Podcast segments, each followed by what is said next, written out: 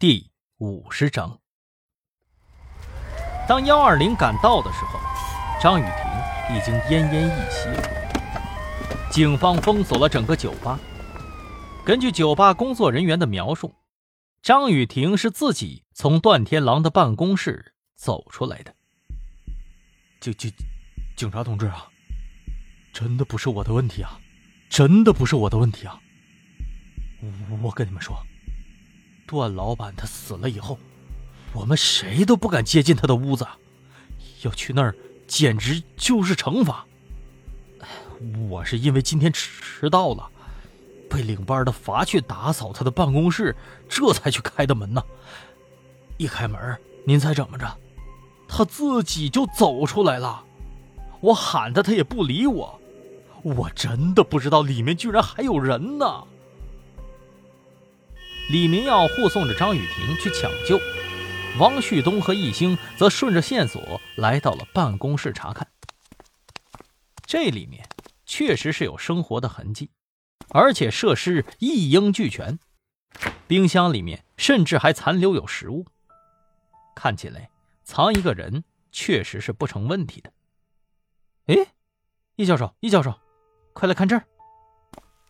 汪旭东指着靠门内侧的一个锁说道：“你看，这个痕迹还很新鲜呢，应该是有人在屋里面撬过锁啊。”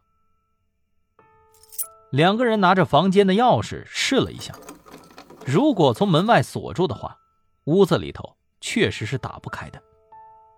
那么，综合当前的情况来看，之前在地铁口看到张雨婷的时候。他应该已经被人给劫持了，然后才被关到了这里。你们过来，我真是很想问问你们呢。啊，我就奇了怪了，你们没有人听到过这里头有人呼救吗？王旭东一脸严肃的追问工作人员：“警官同志，真的没有，真的没有啊！对呀，对呀，对呀。”我们就挣那么几个钱儿，犯不上骗您的。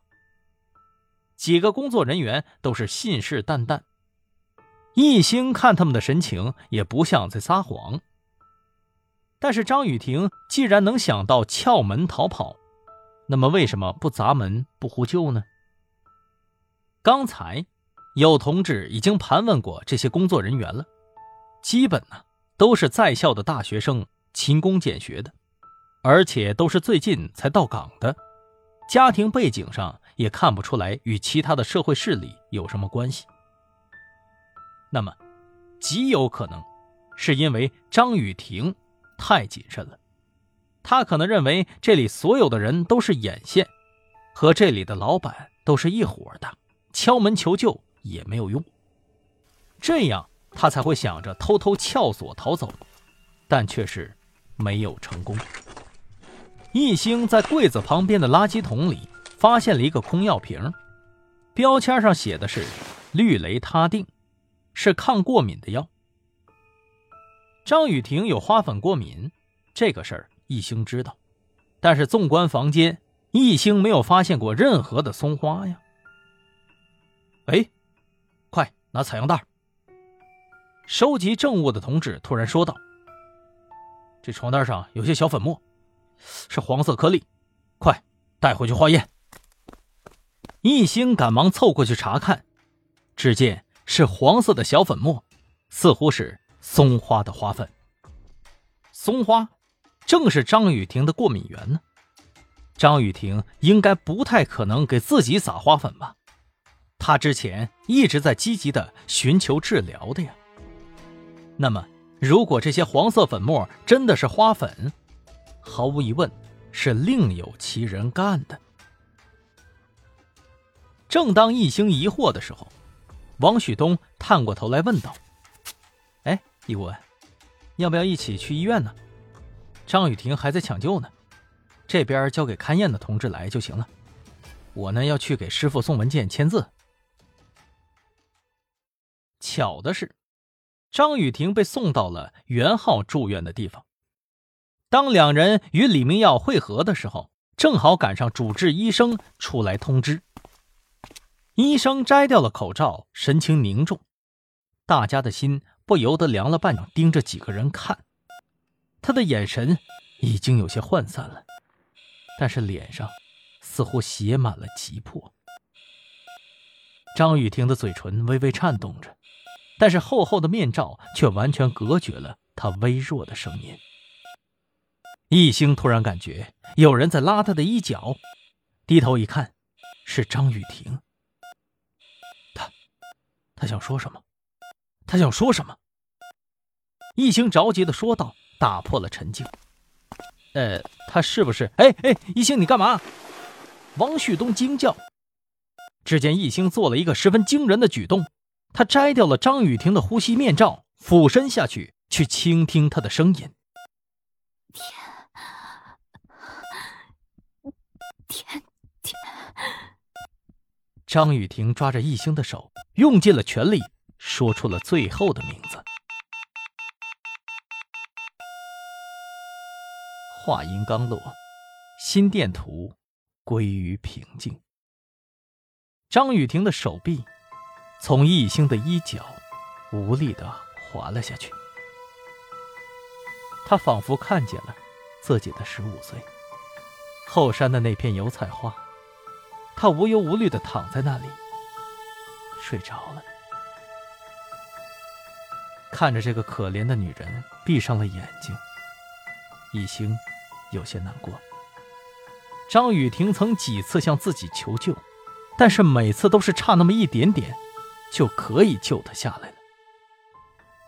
突然，他的鼻腔里传来了一股熟悉的味道，是好似茉莉的香味儿。哪里的味道？什么味道？是，是张雨婷刚刚抓着他的手，那是张雨婷护手霜的味道。偷赵百康照片的。就是张雨婷。那么，照片上的女孩多半就是甜甜、甜甜、甜甜、甜甜、甜甜。